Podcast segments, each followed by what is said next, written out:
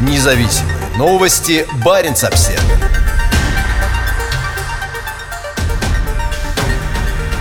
Опрос. Экономический оптимизм россиян находится на самом низком уровне за последние два десятилетия.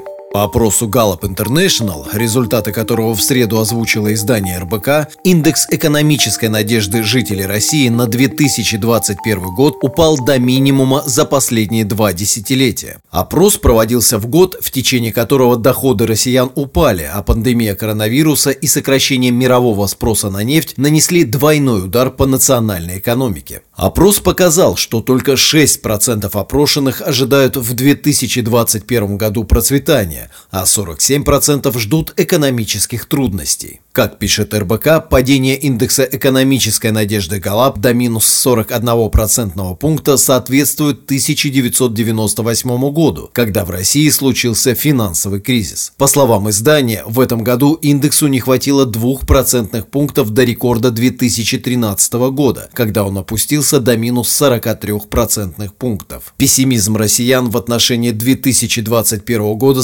сравним со средними показателями по всему миру. 25% респондентов ГАЛАП ожидают в этом году экономического процветания, а 46% проблем. 40% опрошенных в России заявили, что не ожидают никаких экономических изменений в 2021 году по сравнению с 24% в среднем по миру. Затруднились ответить 8%, в среднем по миру таких оказалось 6%.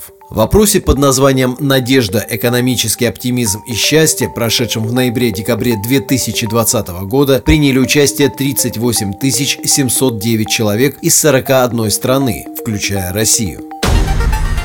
Независимые новости. Барин обсервис